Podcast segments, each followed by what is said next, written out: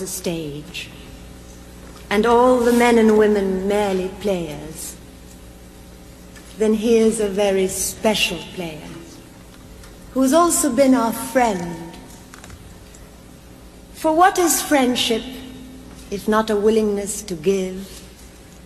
To give laughter whether are tears, comfort when there are fears,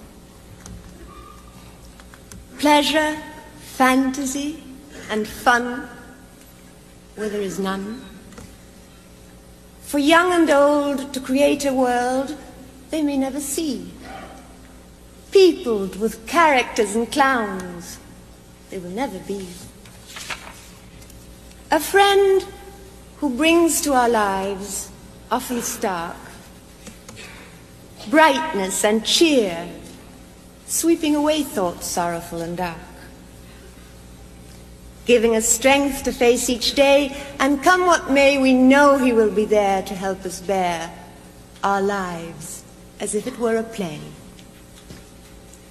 So thank you, Cary, for giving joy across the years to those who need, in times of selfishness and greed, a star to hang their dreams on.